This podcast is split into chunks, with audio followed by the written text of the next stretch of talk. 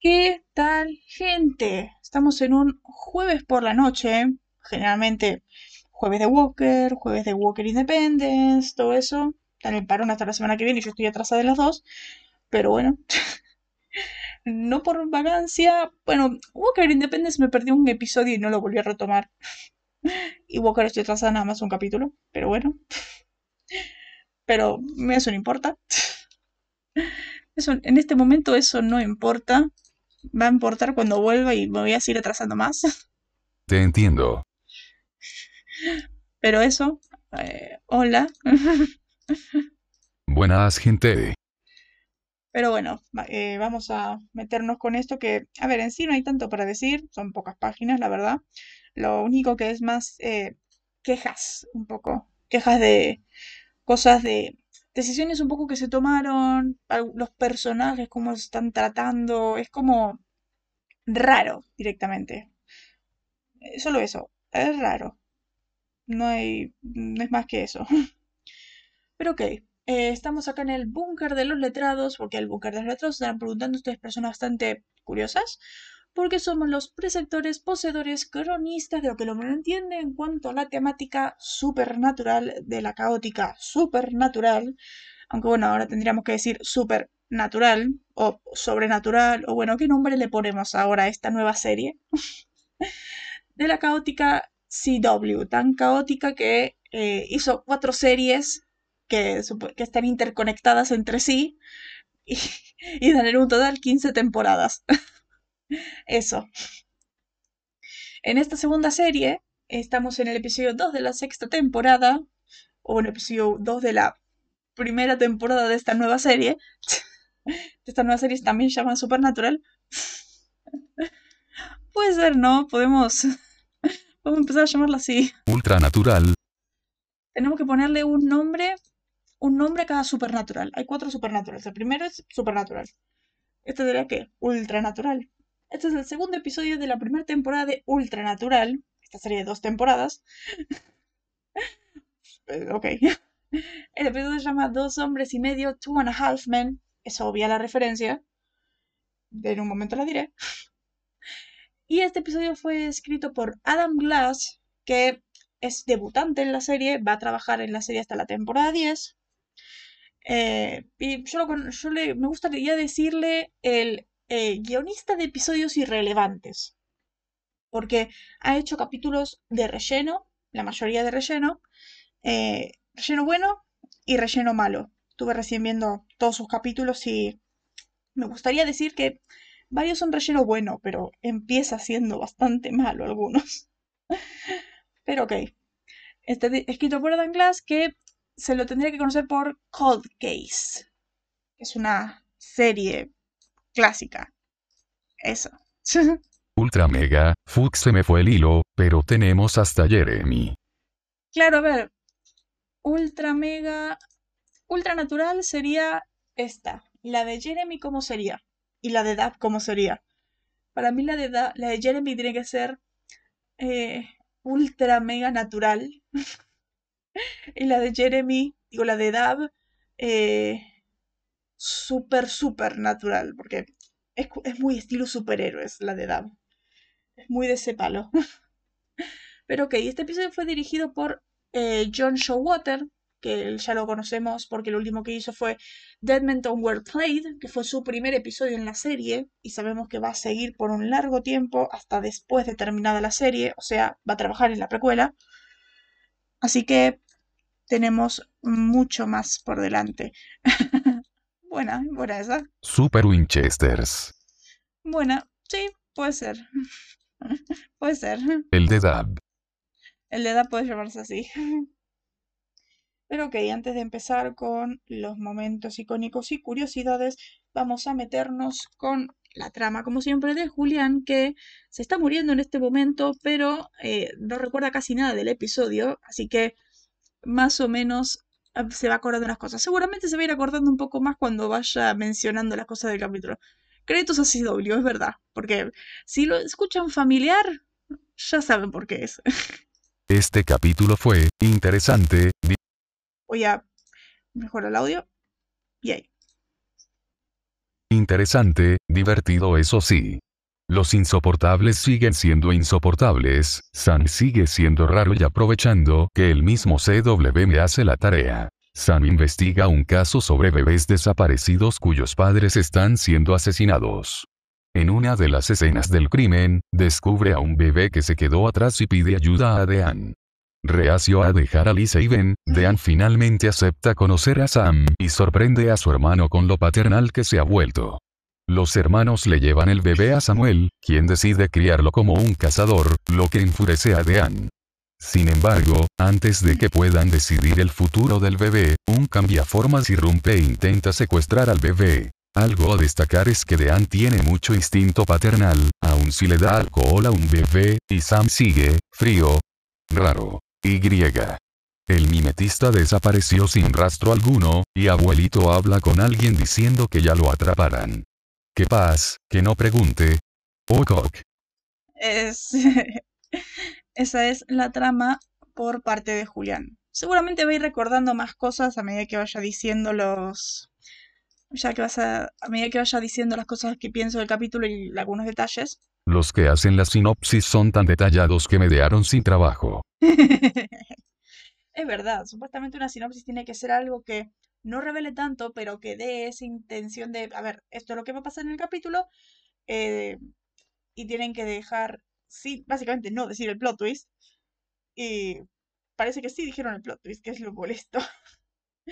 Como, bueno, ya, ¿para qué hacer, para qué decir una especie de sinopsis de algo que, eh, alguna sinopsis con spoiler. Ya, ya lo hicieron ellos. No hay que. Ya no hay que esforzarse tanto. Ya hicieron ellos el trabajo. Pero bueno, vamos a. Exacto, para eso tiene que ser una sinopsis. Tienen que ser sutiles. Tienen que ocultar las cosas y dejar que el espectador descubra esas cosas cuando pasa el episodio. Pero bueno. Olvidaron ese detalle cuando hicieron la sinopsis de los episodios. A ver, en las temporadas más adelante sí se oculta más, porque hay sinopsis que tienen dos renglones para ocultar el plot twist, pero en estos capítulos todo, te cuentan todo. todo te dicen. Y sutileza en CW es como quiere un naranjo de manzanas. un naranjo de manzanas, claro. Pero ok, vamos ahora con los momentos icónicos y curiosidades. Ahora, un momento icónico, lo único que se tiene que decir son todos los momentos de Dean con el bebé o el momento de Sam y Dean y el bebé en el supermercado, que es muy divertido. Las interacciones de ellos son muy divertidas.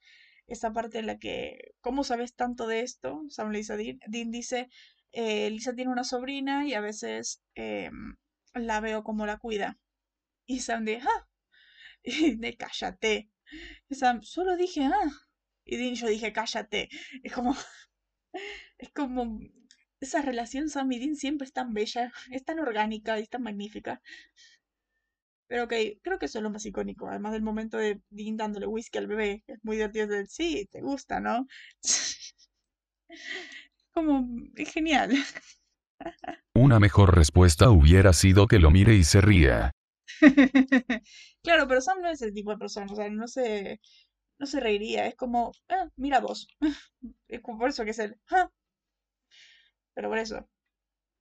Pero que los antagonistas de este episodio son los mimetistas, a la vez que el mimetista alfa este que eh, está buscando a los bebés, que parece que es el padre de los bebés, estos que están siendo secuestrados. Pero ok. No, no, que Dean haga eso porque, porque lo crió a él. Claro, ¿no? Que, que el hecho de que claro, él crió a Sam, no, este, claramente es una persona paternal. y desde la primera temporada que lo vemos desenvolverse bien con niños, como con el chico este Lucas Muerto en el Agua. Más de eso, de, Dean es padre desde que tiene 14 años, de que tiene 4 años, o sea, tiene que ser una persona paternal. Pero ok, esto ya esto es muy obvio. El título del episodio hace referencia a la popular serie de televisión del mismo nombre, Two and a Half Men, que es básicamente un padre, su hermano, el, o sea, el hermano del padre y, y el hijo de, conviviendo en una casa. Esta serie creada por Chuck Lorre, creador de magníficas series como Big Bang Theory y John Sheldon. Yo no la vi, Pero, a ver, no me llama mucho la atención esa serie, la verdad. Como de lo que, todo lo que hizo Chuck Lorre, para mí lo mejor es eso, Big Bang Theory y John Sheldon. Pero después, a ver, hay tantas cosas raras en este episodio. Por ejemplo, este, a ver, no está claro por qué el mimetista alfa no mató a Dean. De misma manera que mató a, este, a uno de los cazadores insoportables rompiéndole el cuello. Una explicación sería el hecho de que dejó vivir a Dean, porque Dean realmente lo quería a Bobby John. Después voy a hablar de la parte de Bobby John. Pero puede ser el hecho también de que se transformó en Dean para llevarse al bebé y que el bebé se quedó tranquilo porque se lo lleva el cuerpo, se lo lleva alguien que se ve como Dean. Puede ser eso, creo. Porque el guion dice que no lo mate jajija. Claro, porque porque como ya pasó la temporada 5, ya no son inmortales, ya hay que inventar alguna otra excusa para que revivan, así que no van a inventarla en este momento.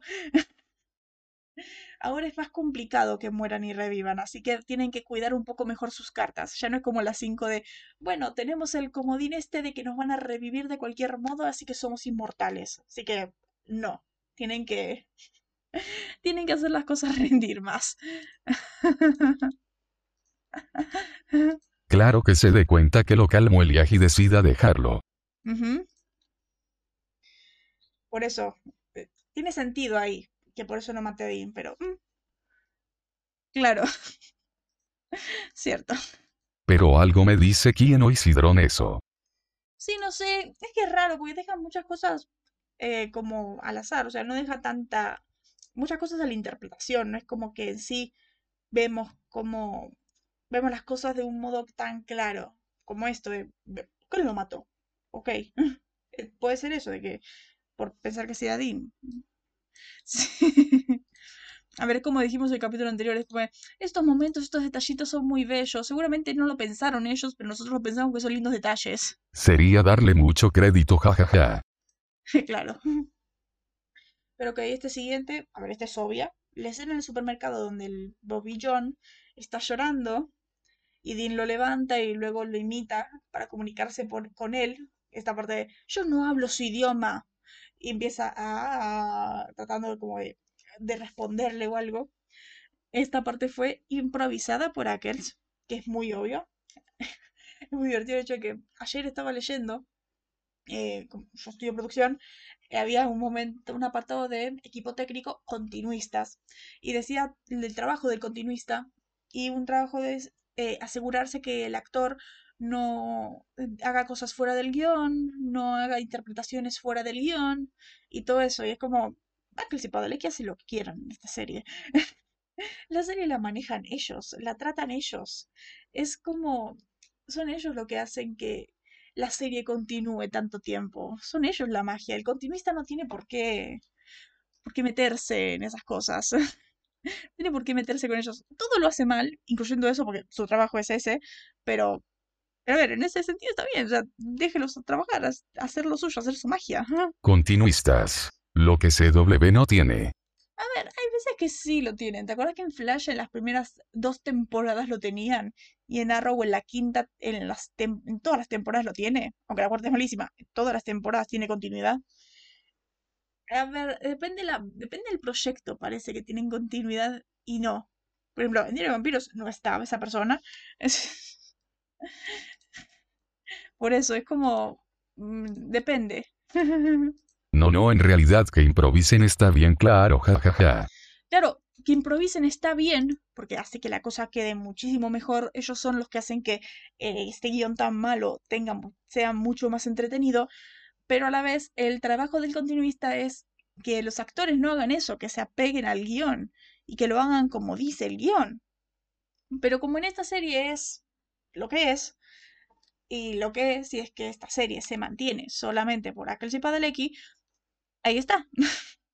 Le dice la continuista, Vos en esa parte, vos déjalos hacer lo suyo. El guion es una sugerencia para ellos. Ellos conocen a los personajes y saben lo que tienen que hacer. No necesitan eh, decirles que se apeguen al guion porque ellos ya saben lo que tienen que hacer y ya saben qué historia tienen que contar. Así que que hagan lo suyo.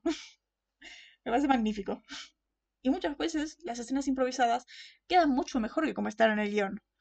Porque si vemos, hay, much- hay en Twitter se han publicado muchas, muchos guiones de cómo eran originalmente y cómo en el capítulo lo cambiaron, y muchas veces queda mejor cómo pasa en el capítulo, porque quedan, porque ellos conocen más a los personajes que los guionistas. Y por como yo le digo, la historia del padre tratando del proteger al hijo. Exacto, pero aún así, la magia son ellos dos. Pero ok, hablando de momentos de por qué se ve que esta serie es un reboot, este momento. Sam dijo en el inicio, esta parte de le, lo apuñalé, eh, lo rajuñé con plata y, y le molestó, eh, se asustó cuando lo tocó con plata, continuó diciendo que puede ser. ¿Qué hace es? ¿Qué puede ser eso? Un ghoul, un zombie, un mimetista o una docena de otras cosas. Finalmente lo que se dice siempre cuando es de plata. Bueno, eh, mimetista, eh, lobo, eh, miles de cosas. Zombie, vienen muchos, mi- mucha mitología tiene plata. Ok. De hecho, el, el, el de Jin también es plata bañada en sangre de, de cordero. Sin embargo, no tiene sentido porque en la temporada 4 dijeron que, eran que los ghouls eran inmunes a la plata. Si bien Sam dice acá ghoul, zombie, mimetista, otras cosas, eh, los ghouls eran inmunes. De hecho, en eh, Salto al Tiburón, este momento de Dean poniendo los cubiertos de plata para que para ver qué era, para ver si era un mimetista Adam y no le hace efecto. Y después de este momento en el que Sam está eh, atado por los ghouls, está atado por los ghouls y el tip y el Adam dice que son ghouls. Sam dice, por eso es que la plata no les hizo daño. Son ghouls. Es como, hmm,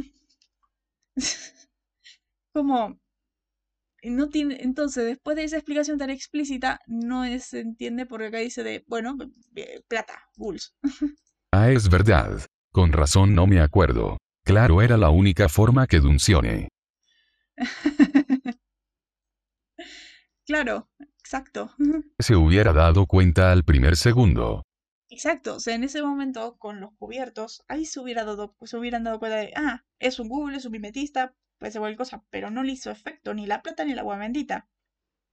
Por eso estuvieron en duda todo el episodio y empezaron a confiar en él. Pero por eso, después de que nos digan de, no, a los ghouls no les hace eso, la debilidad de un ghoul sabemos que es eh, disparo a la cabeza, va que es como, bueno, ok, ok, eh, eh, cambiamos la mitología. Claro. Sí, Qué raro, ¿no? Guiño guiño. qué raro, ¿no? Eh, Y eso es eh, otra prueba porque esto es un reboot. Después, a ver, este yo creo que es más un error de, otra vez, un error de continuidad o más bien un error de montaje o más bien un error en el rodaje. Porque cuando, este momento cuando el bebé cambia de forma por primera vez y Dean se levanta de la cama para investigar, se puede escuchar la voz de un hombre que grita Action. Es como, podrían haberlo cortado en edición. En el montaje tendrían que haber cortado esa parte. Cosa que es como, che, el, en ningún el momento de voltear la claqueta no le no lo editaron esa parte. A ver, yo lo vi y no se escuchaba. Mí- Para mí no se escuchó tanto. Igual, a ver, muchas veces yo no notaba de que había gente en el capítulo. De hecho, hay un momento que recordemos que hay muchos capítulos donde hay camarógrafos. Está el camarógrafo de costado en algún, en muchos momentos en la serie.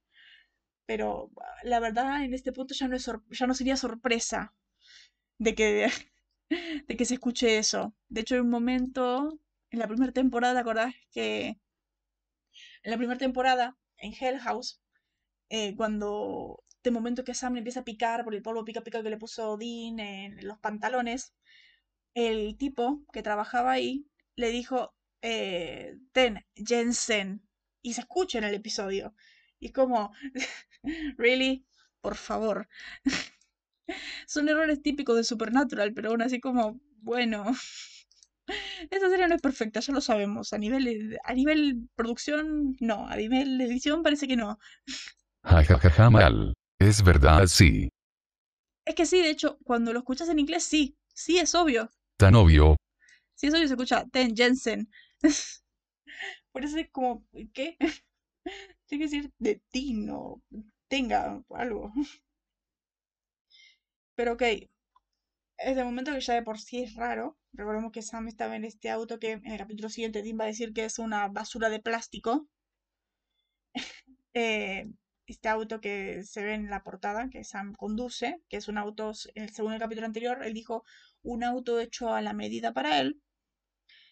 Eh, ahí con ese todo el capítulo, pero cuando Sam va a preguntarle al supuesto padre de uno de los bebés secuestrados, lleva una especie de Mustang azul. Pero es como, ¿qué?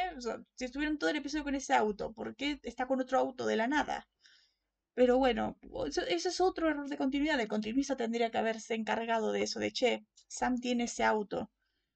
No, era otro, o sea, era como una especie de Mustang de otro, de otro tipo. Y el auto de Sam es como más, más estándar plástico de los actuales. ¿No era ese? El auto de Sam es como una especie de, no sé, de Fiat, de Cronos, o sea, un estilo estándar que tiene esas puntas redondeadas y todo eso. En cambio, el que llevó en ese momento era como un, como un Mustang clásico que tranquilamente si lo ves de lejos se puede confundir con un auto del estilo de los que tiene Bobby en su, en su casa. Pero por eso es como, ¿por qué Sam tiene este auto si estaba con el otro? No sé. Pero bueno, acá empiezan las mías. Es muy obvio.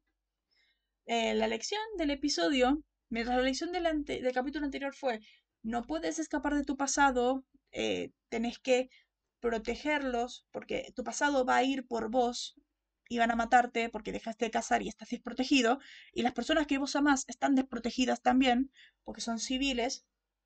La lección de este episodio es muy obvia, que es eh, cómo protegerlos a Lisa y Ben de este mundo sin convertirse en John. Es muy obvia porque hasta Sam se lo dice. El cómo ser un buen esposo y un padre sin caer en esa paranoia de que pueden salir heridos por su culpa. De hecho, en el principio del capítulo dice, no podemos estar encerrados acá. Yo tengo trabajo, vente en escuela. No podés estar vigilándonos el 100% del tiempo. Es como esa paranoia que tenía John. Sam y nunca salían de los moteles escuela, motel, ya está. Así que es como, es, cuando eran niños, solamente estaban encerrados. Así que es como, ese capítulo se nota que es muy John en, en esa parte. Por ejemplo, queriéndolos proteger el, aún así sin entrenarlos, porque me gusta que Dean no quiere que Ben tenga la vida que él tuvo. No quiere que tenga esa horrible infancia de cuando yo estaba en la primaria hice mi propia recortada. Aprender a ser mejor padre, que no es muy difícil. Claro, es que encima no es de no solo ser mejor padre, sino uno, ser mejor padre que tu padre. Segundo, ser un buen padre en este, en este contexto de paranoia de quiero protegerlos a toda costa, pero a la vez sé que no puedo protegerlos porque no puedo estar agobiándolos constantemente y dejarlos encerrados todo el tiempo. Quiero estar ahí para ellos, pero a la vez no puedo dejarlos solo es como, es como esa parte que es eh, ese conflicto de, no puede, eh, por ejemplo, el momento que Ben se pone curioso y va y está con la recortada de una de las recortadas de Dean y le dice, eh, puedo, aprender a usarlo y todo eso, y Dean le dice, Ben, tú nunca tocarás un arma. Es lo mejor que te puede pasar en la vida. Nunca toques un arma y, el, y, vende, ¿por qué no? Vos a mi edad ya sabías usar armas. Y, y Dinde, no, lo mejor es que no uses una. Y, se enoja y se pone a gritar, deja la maldita arma, ¿quieres? Es como, primero, Dean en uno, de en uno de esos ataques de ira que era muy John, pero es, Dean también los tiene. Esa parte de, Dean, ¿cómo es eso? ¿Cómo que no sé? Significa que no sé esos gritos también los tuvo con Sam muchas veces. Es, una parte muy Dean, pero a veces eso de... Eh, John también los trataba así. Por eso Sam y Dean fueron criados como soldados. Principalmente Dean. Por eso no quiere eh, la lección del capítulo es cómo, caer cómo no caer en ese conflicto. Y es muy obvio por el hecho de que Sam habla con él y, y básicamente le muestra el problema y cómo al final Dean lo habla con Lisa de quiero protegerlos y quiero estar ahí para ustedes y, y cuando les grité y todo y los dejo encerrados, parezco mi papá y odio la forma en la que él nos crió, el cómo, el cómo fuimos tratados. Me gusta que al menos Dean se dé cuenta de que el cómo lo criaron está mal y él quiera cambiar y ser diferente a él. Me, me parece perfecto. O sea, es como que al fin aprendió y fue maduro en ese sentido. El cómo querer darles una buena vida, pero a la vez en sí no puede dejarlo. Y es eso de, en algún momento algo va a venir por mí y tengo que estar ahí protegiéndolos, que es lo mismo que le pasaba a John. Que y eh, como dice Sam, como Dean le dice a Sam, esto es temporal igual. Y Sam le dice, Dean, ¿cuántas veces papá nos dijo que era temporal? Lo dijo durante 22 años. Que es verdad, también. ¿Qué es eso? ¿Cómo ser un buen padre sin convertirte en John? Básicamente este episodio es otro ejemplo más de qué pésimo padre que es John. qué pésimo padre que es John y qué trauma tan grande dejó en. Que no puede ni siquiera ser un buen padre y ser un buen esposo. Porque tiene ese trauma de no solo mm, no quiere ser malo con su familia, sino no quiere ser como John. Como me encanta que siempre llegamos al mismo concepto de, al final todo esto es culpa de John. siempre. Pero bueno, esta parte, después acá, eh, en el capítulo se lo ve a Dean de... El capítulo anterior era de, bueno, eh, quiero quedarme con ellos, voy a quedarme con Lizzie y Ben, eh, porque no puedo, los quiero, pero ya entré a sus vidas. si se va, los deja completamente desprotegidos, pero si se queda con ellos, los monstruos van a ir por ellos. Sigue como que está en ese, en ese conflicto, pero a la vez en este episodio se ve que Dean extraña la cacería. Primero porque, como él dice, no sé qué hago acá, estoy acá protegiéndolos constantemente y no sé qué hacer, no sé, eh, tendría que estar afuera ayudando a los demás. No, él no quiere salir, pero a la vez es como, es raro. Pero es como, él, sabemos que a Dean le gusta cazar, y yo creo que desde un principio tendría que haber tratado de conciliar un poco familia y cacería, no dejarlo todo de golpe. Porque a Dean le gusta. Dean puede ser que a Dean no le... que Sam le dijo, déjalo, por eso es que lo dejó, pero, pero a Dean le gusta, o sea, él no es el típico que quiere una familia normal. O sea, esto lo sabemos de las primeras temporadas cómo se burlaba de Sam de, Sam, vos no podés tener amigos, vos tenés que estar en la cacería, vos tenés que centrarte al 100%, vos tenés que, que ser ahí súper violento y tenés que detener a los monstruos y ayudar a las personas y que es lo más importante y que es una responsabilidad y todo eso. A Dean le gusta. A Dean le gusta tener todo eso. Dean es un, es un cazador normal, no es alguien tan fuerte de lo común, de hecho. Después esta parte en la que eh, eh, Sam, le muestra a Dean el tema del bebé. Dean dice, no recuerdo el robo de bebés en el perfil. Por eso. Sí, jajaja, esa edad. Por eso, me encanta que estos capítulos sean como, unas, como lecturas más grandes de quién es el personaje de Dean. Me, me gusta mucho. No encuentro el robo de bebés en el perfil. Recordemos que los perfiles todos los monstruos tienen perfiles. Esto lo basamos en The Vendor de monstruos. No entiendo. Tienen un patrón, tienen un modo de seguir, tienen lugares y todo eso. Los humanos no, no los entiendo. Son dementes.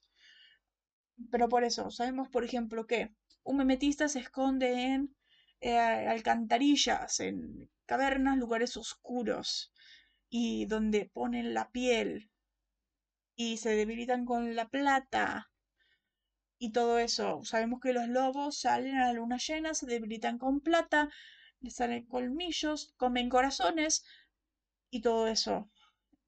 Y atacan a los más cercanos porque es como un instinto que tienen como de rabia. Todos los monstruos tienen esos perfiles, son predecibles. Y acá básicamente la trama es, algo pasa con los perfiles o bueno, algo pasa con los monstruos que están actuando fuera de los perfiles. Como dijo Samuel, de lobos salen fuera de la luna, monstruos nocturnos están atacando en el día y todo eso. Es como que todo está muy raro. Añadamos ladrones de bebés al modus operandi, jajaja. Claro, ¿no? Ahí en el coso de, en el archivo de los mimetistas añadimos robo de bebés. Que sí, es como raro. Después, este momento el Bobby John, el ay, ¿cómo se llama? Yo de Bobby John. es obvio. O sea, cabe recalcar cuando nombraron Bobby John, ambos mencionaron a lo que son sus figuras paternas. Para Dean, Bobby los crió y los trató como chicos normales jugando a la pelota con ellos y todo. Mientras que John es su padre de sangre, eso demuestra la familia para ambos en este momento. O sea, recordemos que Sam, ah, Sam está raro, eso, de por sí, Sam está raro. Pero en el primer capítulo dice de, eh, ellos son familia, son Campbell, son nuestra sangre, son familia, confío en ellos.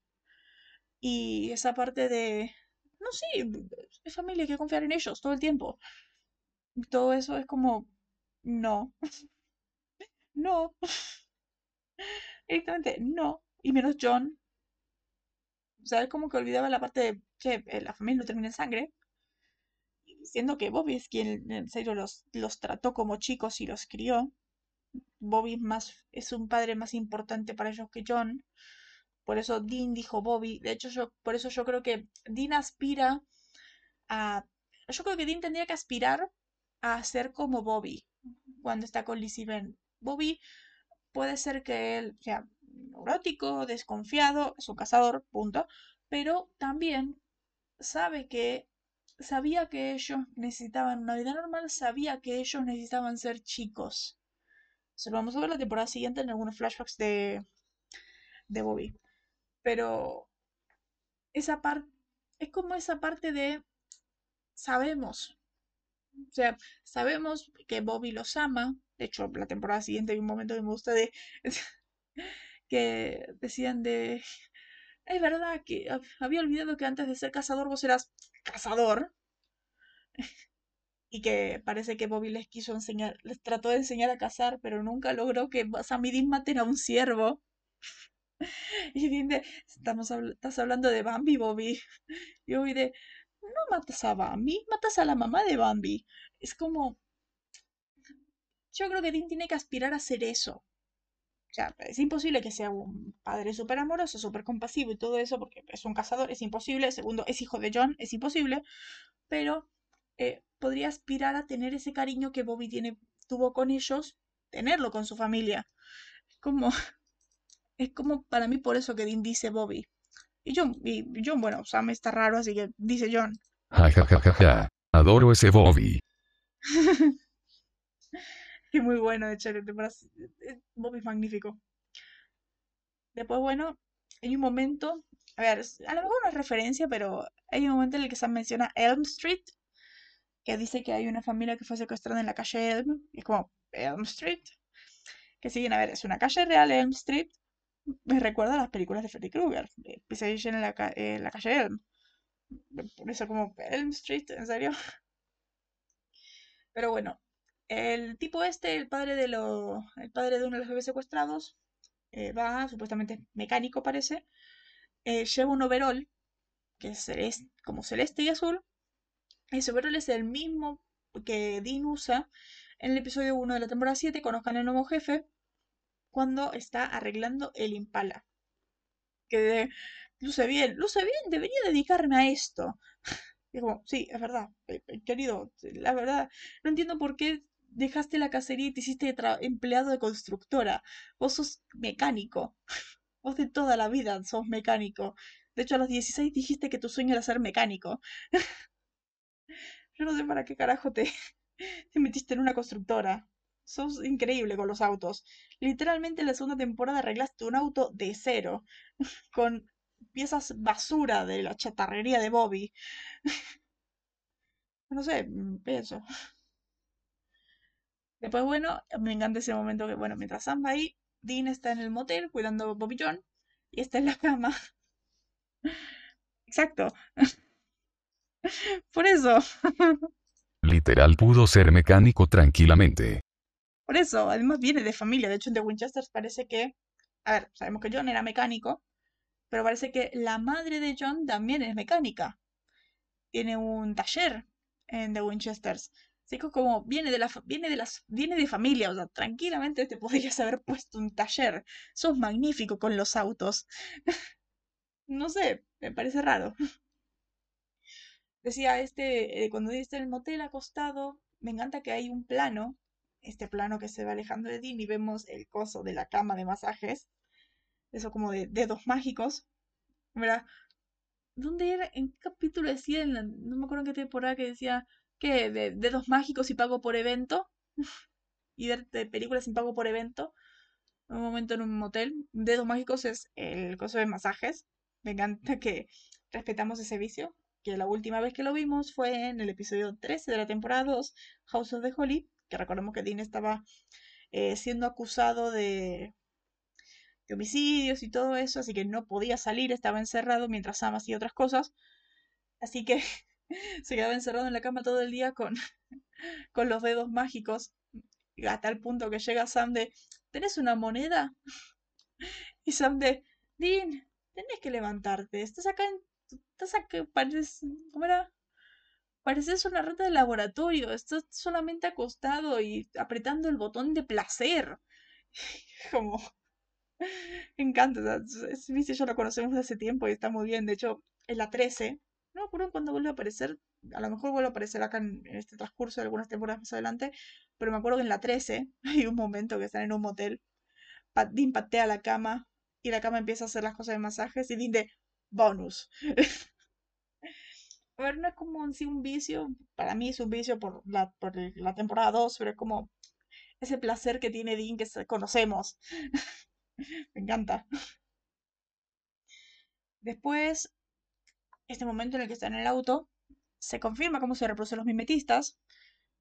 Y se confirma lo que yo digo de, para mí los mimetistas no son monstruos. Es genial, jaja porque como dice más adelante algún un personaje específico, la diferencia entre un humano y un cazador y todo eso es que los monstruos no matan por diversión, no matan por trofeos, no matan por, por deporte. Matan para sobrevivir, solo quieren comer. Y hay algo puro en eso. Esos son los monstruos. Un mimetista no se alimenta de, de alguien, no se alimenta de humanos para vivir. Son personas con impulsos humanos, normales, solamente que tienen esa ventaja de cambiar de piel más rápido y convertirse en quien sea. Es, por eso que a mí nunca me parece un monstruo. Si bien todos son criminales, nunca, nunca me parecieron monstruos. No sabíamos en sí cómo se propagan, pero acá parece que se confirma que es genético. No como los, no como los X-Men, como dice Sam, ni convirtiéndose, por ejemplo, no sé, mordida con los lobos, sangre, beber sangre de vampiro con los vampiros y toda esa parte. Eh, se transmite como los Rugarús. Es hereditario. Rugarú tiene un hijo, ese hijo se convierte en Rugarú. Por eso, eh, no sé si serían mutantes, porque hay veces que hay, mutan hay veces que mutantes tienen hijos y no tienen poderes. Más bien mutantes, jajaja. hay veces. Siempre sé que hay veces. O hijos que de la nada eh, padres que son humanos y hijos que de la nada son mutantes. En cambio acá es eh, estrictamente eso, se, eh, se van reproduciendo, tipo como los hombres lobo en Diario de Vampiros. Por eso hay tan pocos hombres lobo en Diario de Vampiros. Que es, es raro comparando las historias que hemos visto de otros mimetistas. De hecho, en la primera temporada, como el mimetista este transformado en Dean, decía de, no, eso, me trataban mal, me alienaban, me insultaban, me, me perseguían y todo eso. O en Monster Movie, cuando el mimetista Drácula dice de me sentía solo, las películas me, me cautivaban porque eran los monstruos ganaban, eran elegantes y todo eso. Y en la realidad era solamente un chico que su padre lo golpeaba con una pala cosa que se, a lo mejor sería padre adoptivo, porque si los padres biológicos son, los, son mimetistas, sé por eso. Me parece. Ah, ya entendí, jaja, sí, y es raro. Por eso. A ver, me, es interesante que hayan desarrollado esa parte de los mimetistas. Después, este es el mejor momento del capítulo. que Sam le dice a Dean la idea de llevar al bebé con Samuel. Y, y de, no, no es mala idea, todo eso. Y Sam de, ay, por favor, Dean, no todos los cazadores son neuróticos. De hecho, Samuel se parece a ti. Y Dean de, soy neurótico. en ese momento, de, soy neurótico. En inglés dice, I'm a freaking head case. Genial ese momento. y son de, ver, bueno, eh, lo pongo de otro modo. Dime una mejor idea. ¿Nada? Bueno, Samuel gana. es genial. Porque esta parte de, sí, pues, eh, los, no todos los cazadores son neuróticos. Samuel es como, yo soy neurótico. Como siempre decimos, Dean es el ejemplo de un cazador. Un cazador estándar. Neurótico, alcohólico, con problemas de ira, violento, desconfiado, solitario, que se viste en franela, eh, obsesionado con las armas. O sea, es un cazador estándar. Por eso, no me encanta esa parte de Dean en sí como persona, no es en sí tan especial, es, un cazador más. Ja, ja, ja, ja, exacto. Después, esta parte, esta, esta parte es rara, o sea, es raro que los Campbell tengan una fortaleza enrejada con vigilancia, esta parte cuando ellos entran, el que están enrejado en la puerta y los tipos ahí cruzándose para el costado para que abra y los dejen pasar y todo eso. ¿por qué tiene una fortaleza? Siendo que son cazadores. Un cazador tiene que pasar por alguien normal entre la gente. Tiene que mantener un perfil bajo, tipo como Bobby. De Bobby es un tipo que tiene una casa normal en la ciudad y piensa, lo piensa como el borracho del pueblo porque nadie sabe qué es lo que hace. O como otros cazadores que viajan, por ejemplo en la temporada 3 que estaba esta pareja de, de cazadores que eh, tenían este palo santo de Perú y todo eso, también se pasaban un bajo perfil y todo eso, la idea es eso, mantener el perfil bajo, eh, poder que transformarse y ser quien sea, tener distintas alias y todo eso, y no, para mí no es un bajo perfil tener una fortaleza. O sea, no es lo mismo tener esa fortaleza ahí enrejada y todo eso, que como Samidin que tener una casa. como, no sé. no sé, como raro. Sí, y es súper raro. Es como, che, te dijeron bajo perfil. los cazadores tienen bajo perfil. bajo perfil igual baticueva. Claro, es como que esa idea de la fortaleza va en contra de, de la idea de cazador. Igual, claro, Baticuevas también tienen tremenda casa, que nada más le falta pilete a esa casa, pero aún así van en un bajo perfil de, che, hola, ¿cómo estás? Y van y, la gente los conoce y todo eso. Mantienen ese perfil bajo en la ciudad y visitan la ciudad y la gente los, los conoce, hay algunos que los tiene como amigos. Todo eso, mientras ellos están totalmente ermitaños en una fortaleza. Es tonto. sí, por eso. Exacto. Claro, jajajaja. El búnker. Sí. Si bien el búnker está fuera de la ciudad, van a la ciudad, interactúan y todo eso, mantienen el perfil bajo. Después, es que, me, es que me los odio. Es que los odio directamente. Los insoportables, así es como le decimos a los Campbell, se piensan que Dean es demasiado desconfiado. Cuando, a ver, es un cazador. Creo que la definición de cazador tendría que decir cazador, en un diccionario, cazador igual Territorial desconfiado, malhumorado, con problemas.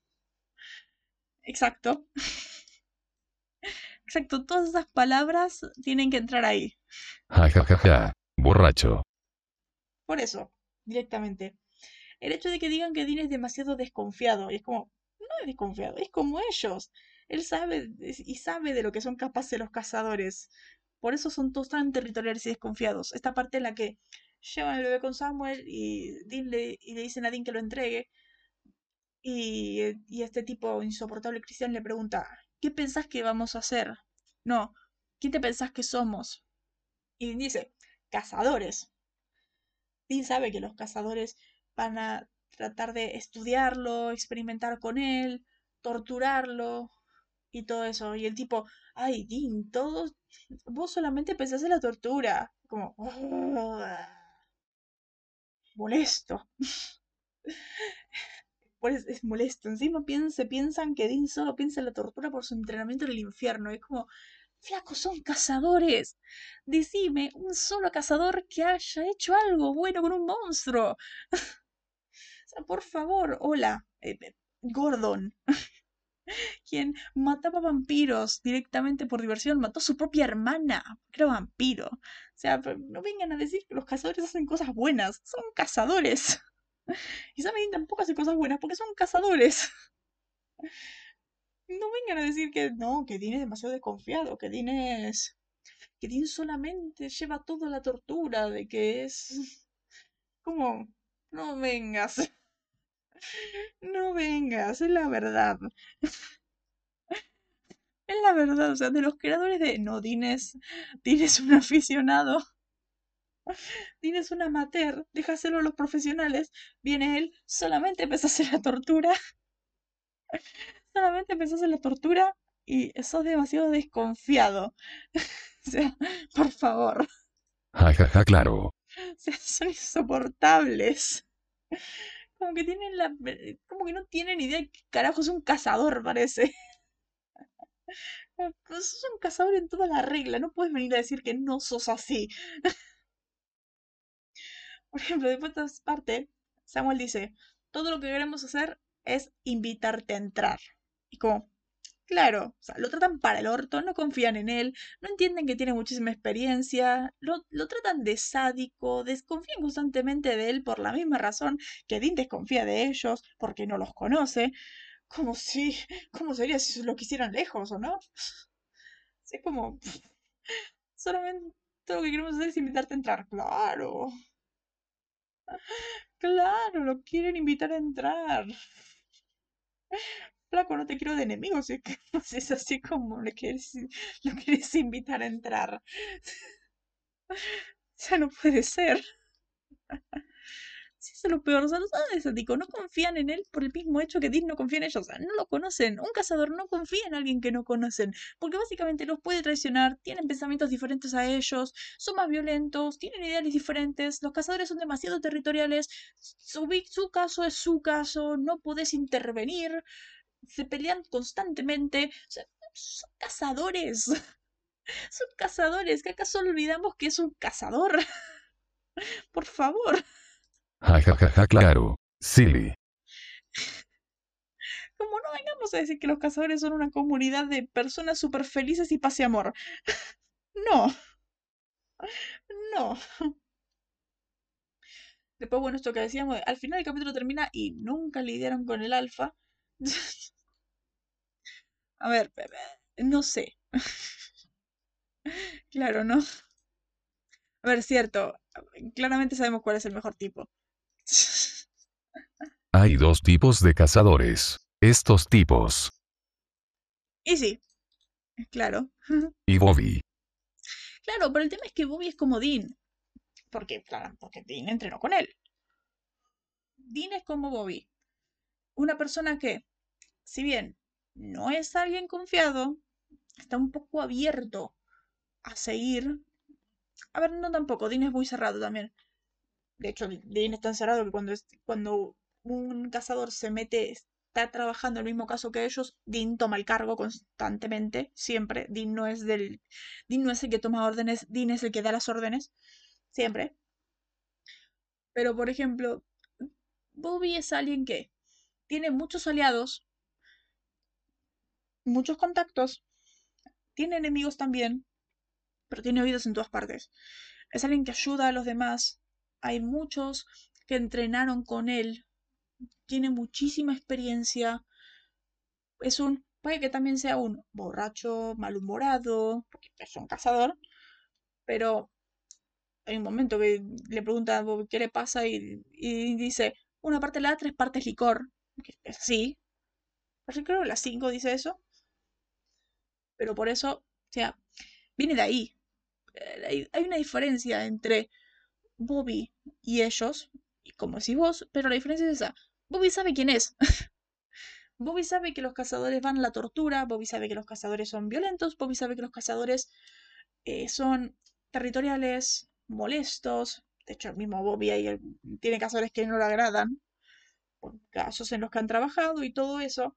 Pero no son como estos tipos que son negacionistas básicamente de, no, vos te pensás que nosotros somos violentos, no, vos, vos todo lo llevas a la tortura. Son muy molestos, por favor. Es lo mejorcito de los cazadores. Claro, por encima es eso. Es lo mejorcito de los cazadores, aunque es igual a muchos cazadores que vimos. A muchos. Vimos muchos malos, pero vimos muchos buenos. Y Bobby es como Dean, es el ejemplo estándar de un cazador. Neurótico, molesto, todo eso. Pero es que a mí me molesta estos tipos que piensan que son otra cosa que son mejores por, por tener generaciones de cazadores también. Y como, no, no. Un tipo que, es, que está en la cacería de un accidente, también. O sea, es como, no. No vengas a decir que, es, que no, que somos profesionales o no, que vos solo pensás en la violencia. No, no. Y más el hecho de ser parte de, ay, Dean, eh, vamos a criarlo, criarlo para que sea cazador y que al final le vamos a decir la verdad y decidir si quiere cooperar. O sea, algo me dice que si no coopera lo van a matar directamente. Y eso ya es molesto de por sí. Pero es como dice Dean, no eligió ser un cazador. o sea, no eligió ser un monstruo el pibe. A ver, puede ser. ¿Te imaginas un cazador mimetista? A ver, puede ser. El hijo del diablo es cazador. Más adelante. Y sí, sería muy útil. sería muy útil. Súper eficiente, jaja. Pero la cosa es esta. Vos querés entrenarlo como cazador, primero, no lees la crianza de mierda que tienen los cazadores. Claro, jajaja. Eso es lo que no quiere Dean. Entramos de nuevo a la lección de no pienso ser como mi padre, no pienso que otras, no quiero que otras personas tengan la crianza de mierda que yo tuve. Y acá dice, ay, sí, vamos a criarlo como cazador. Es como, no. Vamos a criarlo como cazador y vamos a decirle la verdad cuando crezca. A ver, algo me dice que claramente va a saber la verdad desde chiquito. O sea, el tipo no con, el chico no va a controlar cuando cambia de forma y va a darse cuenta al toque y más siendo un cazador y que va a investigar. Él ya va a saber que es un mimetista y que viene de un mimetista. no es, primero, es una muy mala idea. Segundo, es horrible. Ok, sí, casi terminamos. Perdón. Después de esta última, este momento de. El momento final de Dean, destapando el impala y preparándose para salir con una sonrisa, es glorioso el cómo define al personaje y ese regreso a la dinámica que tanto conocemos en la serie. Como el capítulo siguiente volvemos a Sammy Dean como siempre. Es increíble. Después vamos a las referencias. Hay cuatro referencias nada más. Este momento cuando Sam le revela al bebé a, Dean, dice, bienvenido a la fiesta, Gutenberg. Esto es una referencia a Steven Gutenberg, quien es el protagonista de Tres hombres y un bebé. O sea, obvio. Película de 1987. Después, esto en el doblaje lo cambian este también, y dice, tienes una vibra Dr. Huxtable saliendo de ti. El Dr. Harcliffe Huxtable es un personaje ficticio y el protagonista del programa principal de la, eh, de la sitcom de la NBC, The Cosby Show, de, que se emitió del 84 al 92, interpretado por Bill Cosby. Era este típico programa de, ay, te quiero, papá, ay, yo también te quiero, hijo, y cómo es la pelota y todo eso. O sea, este típico programa de familias y amor y todo eso, que los Simpsons vinieron a romper con eso. Eso.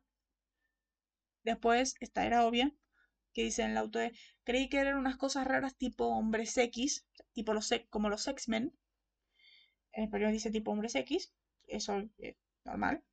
Es una referencia a los X-Men, este famoso grupo de mutantes de Marvel creado por Stan Lee y Jack Kirby en 1963. Este grupo que a mí no me gusta. No porque no me quede bien, sino porque no me gustan sus cómics. Después, eh, esta parte, no pueden Angelina Jolie a un mimetista. Hasta dice eso en inglés. You can Angelina Jolie a shapeshifter. Ok. Yo creo que es porque Angelina Jolie es bastante camaleónica, porque actriz, directora, productora, empresaria, filántropa, es como que hace de todo, puede tener distintos personajes. Yo creo que es por eso, o sea, creo. Puede ser por eso. como, you can Angelina Jolie a shifter. Entendible, jajajaja. Claro, jajaja. Después, bueno, el soundtrack es muy obvio. Primero se escucha cuando Dean está rushando a Bobillón, el ta ta ta ta ta ta ta ta ta ta ta y se me lo vas a hacer llorar de nuevo. Cállate, funciona. You can't Jensen Skles a Shapeshifter. you can't Jensen Ackles a Shapeshifter. O, ver, es verdad.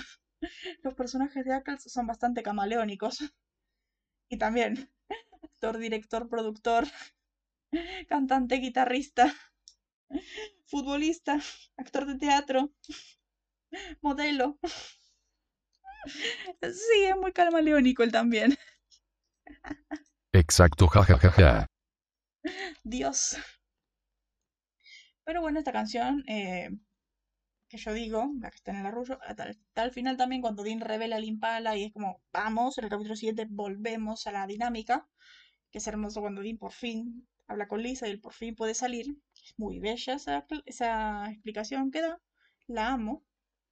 La canción es Smoke on the Water de Deep Purple, un clásico que se escucha toda la primera parte. Smoke on the water, pirate in the sky. Temazo. Que me encanta toda la, toda la explicación de Lisa de vos pensás que no puedes ser un cazador como si fuera algo malo cuando no lo es. podemos tratar ambas cosas. Vos podés ir y volver cuando quieras, eso sí, en una pieza. Es muy bello, es muy bello, la amo, es la amo, la amo, es lo mejor de toda la temporada. Es preciosa. Después, bueno, esta pequeña eh, categoría, este, esta pequeña sección que agregamos en estos episodios, que es rarezas de Sam, porque como dijimos, Sam está muy raro en estos episodios. Y vemos eh, cosas fuera de lo común en Sam, como Sam ve al bebé como un monstruo, de cualquier modo, aunque no sea su culpa ser un mimetista, y no hizo nada malo. Este momento que Dean le dice de, no es su culpa ser un monstruo. Y Sam le dice, es un mimetista. Sam, ¿qué pasó con Bloodlust? ¿Qué pasó? No, nosotros nunca matamos a los monstruos, Dean, nosotros cazamos el mal. ¿Qué pasó con eso? ¿Qué pasó con esa colección? Pero ok, la siguiente es esta que me molesta tratar a los Campbell como una familia de, como su familia de confianza de toda la vida, solo porque son sangre. Acá es donde viene esta parte de, sí, John. Sí, John es nuestro padre. Sí. Jajaja, pasa que es un Skrull. A ver, tendría mucho sentido. Tiene mucho sentido. A ver, estas son muchas, estas son cosas que no frecuentan en Sam. Sam es una persona muy diferente a esto otro momento, Sam diciéndoles a los insoportables todo sobre Dean, como el hecho de que se, se especializó en tortura en el infierno, algo que no dice nunca, de hecho, algo que no tendría que decirle a nadie, porque sabe que es algo bastante importante, del mismo modo que en la segunda temporada no le decían a nadie sobre lo de Sam. Dean no lo quería decir a nadie, de hecho cuando Sam se estaba por decir a Ellen, Dean dice, Sam, no. O sea, es como... Mm, Exacto. Y acá será tratando de meternos en el cerebro el tema de sangre vs familia encontrada. Claro, pero claro, el tema es que en Supernatural la familia, la familia encontrada es la más importante, desde, la, desde Bobby. La familia encontrada siempre es lo más grande. El hecho de que Cass sea familia y que la temporada pasada lo hayan metido casi de regular. Sam, Dean, Bobby, Cass son familia. Jodie se va a convertir en familia, las otras se van a convertir en familia. Y es como, y si bien acá Sam y Dean son la encarnación de esa parte, familia de sangre contra familia encontrada, lo malo es que la familia de sangre de Sam y Dean son todos nefastos. Exacto, jajaja, pero acá es súper obvio. me encanta es eso. Cada vez que hay un familiar de sangre, siempre son nefastos todos. Así que es como. es mejor la familia que, tienen, que encuentran. Para que notemos algo raro. Pero es que me encanta. O sea, Sam y Dean. Lo que me encanta de este mundo es que es un mundo tan trágico, tan feo, tan horrible, que se pueden tener amistades en el camino, se pueden, se pueden llegar a convertir en familias, en cosas, en relaciones mucho más grandes, en un mundo tan triste, tan horrible, en un mundo donde la felicidad es poco frecuente y, y se llega a tener amistades y todo eso. Antes cuando decían que no debían tener amigos y cerrar todas conexiones, ahora es la familia no termina en sangre. Es por esto que me encanta este mundo. Toda la mitología, todo lo que son los cazadores, todo lo que son su mundo, sus reglas, este apocalipsis. Es como, me encanta. Es magnífico. Que me moleste demasiado esa parte que, que, Sam les diga que Dean se especializó en tortura. Bueno, en este momento, sin- Dean- Sam siguiendo las locuras de los Campbell al, de criar a Bobby John como un cazador, por este momento espantoso, que Dean es de, ¿que esto es un chiste? Y Sam ¿por qué Dean? ¿Porque es cazador? Como.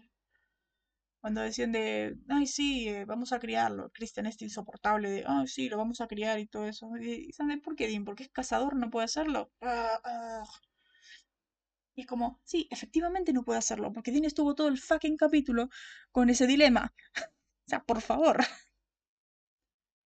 Acá ves, cuando estuvo todo el capítulo diciendo a la Dean cómo va a estar con la familia, con su familia siendo un cazador y darles una buena vida sin ser como la mierda de su padre. Eso es lo peor. Eso es lo peor. Como, Sam, no solo estás raro, sino que también sos hipócrita. Horrible. Bueno, el final también, esta parte que Dean dice de, eh, ahora tiene sentido, cuando estaba en el motel peleando con el mimetista, él mencionó a su padre, estaba hablando del alfa. Y Sam de, ah, sí. Y Dean de, ¿vos lo escuchaste? Y Sam, "Eh, no, yo estaba lejos. Y Dean de, qué raro, porque pensaría que si en serio lo escuchaste, entonces sabías que iba a venir para acá y por eso por eso vos querías traerlo intencionalmente con Samuel, porque sabías que iba a venir acá el mimetista, entonces eh, habrías estarías usando al bebé de carnada, ¿verdad, Sam? Y Sam de, no, yo jamás haría eso. Dean, por favor. Y de, no, eh, claro, sí, por supuesto. Y se queda con cara de sospecha de, sí lo hizo. sí lo hizo. Usó un bebé inocente de carnada. Horrible. Este no es Sam. Pero ok, vamos al doblaje. Que hoy me da bronca este episodio. No por el capítulo en sí, los personajes. Este momento que yo había dicho de bienvenido a la fiesta Gutenberg, que está en inglés, en español dice bienvenido a bordo, capitán. Me encanta. Después de este momento cuando suena el cinturón en el auto, que dice sube en el auto de Sam y suena, y Sam dice cinturón. En español dice un auto debe avanzar, no dar molestias. En inglés dice un auto debería conducir, no ser una perra. Not be a bitch. Genial. Es más claro, Dean conduce autos antiguos. Él no sabía que, como siempre a Baby, él no sabía que, que todos los autos hacen ese ruido ahora. Como la primera que se encuentra con un auto moderno. Es genial, jajas. Me encanta. Después, bueno, este momento que en español dice, Lisa tiene una sobrina y he visto cómo la cuida. En inglés dice, Lisa tiene una sobrina bebé y estuve en algunas rondas de leche. O sea, si no, estuve en algunas rondas. O sea, a ver, estuvo ahí cuando estaba cuidando. Estuvo en esas rondas. Después de este momento que me parecía raro en el doblaje, que dice de, eh, vamos a apurarnos o tendremos lágrimas en 10 minutos. Y es como, el pibe está empezando a llorar. No va, no va a ser en 10 minutos. En inglés tiene sentido porque dice, vamos a tener llanto en T menos 10. O sea, la cuenta regresiva. T minus 10. 10 menos 10, 9, 8. Cuenta regresiva, 10 segundos. Ahí, cuando veía el capítulo che, acá, acá son 10 segundos, no 10 minutos. Y es por eso. Después esta parte que había dicho en inglés, claro, que había dicho en inglés de, tienes una vibra Dr. Huxtable saliendo de ti. En español dice, tienes algo que emana cierta seguridad en ti. Serás un gran padre algún día. Que en inglés dice, eh, tienes, eh, tienes una vibra Dr. Huxtable saliendo de ti, material de padre. Raro. Después, bueno, esta que vimos en español que es rara, o sea, sabemos que está mal traducida, que dice, eh, ¿cómo harás eso sin convertirte en padre? Es como, el modo en que están describiendo a John no es eh, convertirte en padre, es eh, without becoming a father, como está en inglés. ¿Cómo harás eso sin convertirte en papá? Sin con- without becoming dad. Está bien, o sea, la cosa es esa, no querer ser como John, no querer ser esa persona tan nefasta. O sea, me encanta cómo siempre vemos eso, la, la persona más nefasta del mundo. Después, este momento que había dicho de, no pueden Angelina Jolie a un mimetista. You can't Angelina Jolie a shapeshifter. Y en español dice, no pueden transformar a un transformador. Nosotros decimos mimetista porque lo dicen así en la segunda temporada, en, um, en Night Shifter, en Mimetista 2, pero recordemos que le cambian el nombre dependiendo del coso. Recordemos que en inglés es shapeshifter. Acá en español se le ha dicho transformador, transformista, mimetista, dependiendo. A nosotros nos gusta más como dice mimetista. Jajajaja mimetista 2. Ay, qué serio ese capítulo. El hecho de que se llame Mimetista 2. uf. De hecho, hay un cap- eh, este capítulo fue traducido en otra parte como El regreso del transformador o transformación. Y es como, de los cartas de Mimetista 2. En serio. Después de este momento, ¿para qué quiere tantos bebés? Pregunta, Samuel responde en español, ¿para comerciales? En inglés dice, equipo de softball, softball team. Después, el doble, eh, la audiencia de este episodio tiene 2.33 millones, lo normal en Supernatural, mientras que Smallville tiene 2.38 millones. Eh, mira cómo bajó la cosa, ¿eh?